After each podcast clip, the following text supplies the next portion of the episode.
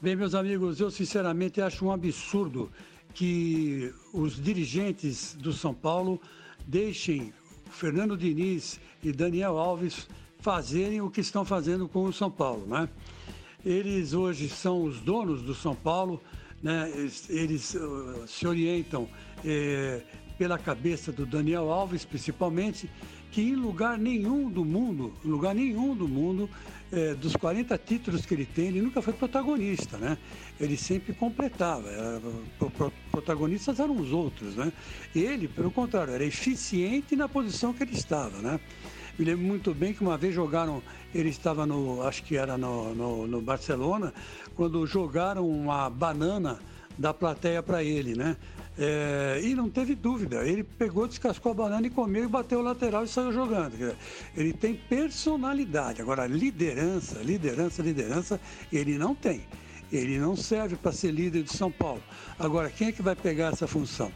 Não tem, não tem ninguém para pegar essa função. Esse que é o problema. O Thiago Volpe, goleiro, talvez, mas será que ele é respeitado pelo Daniel Alves? Não se sabe, né? São coisas internas do São Paulo. Né? Então, quer dizer, o São Paulo carece de um líder, de um líder dentro do gramado para poder virar e falar para o técnico, olha, vamos virar o jogo, você mandou atacar pela esquerda, mas nós vamos atacar pela direita. Isso é coisa que o jogador de futebol tem que resolver ali na hora, sentindo a partida, né? E pelo que nós estamos vendo aí, o São Paulo é, não está nesse caminho, que seria o caminho mais correto e mais coerente, né? Para que os resultados positivos acontecessem, né?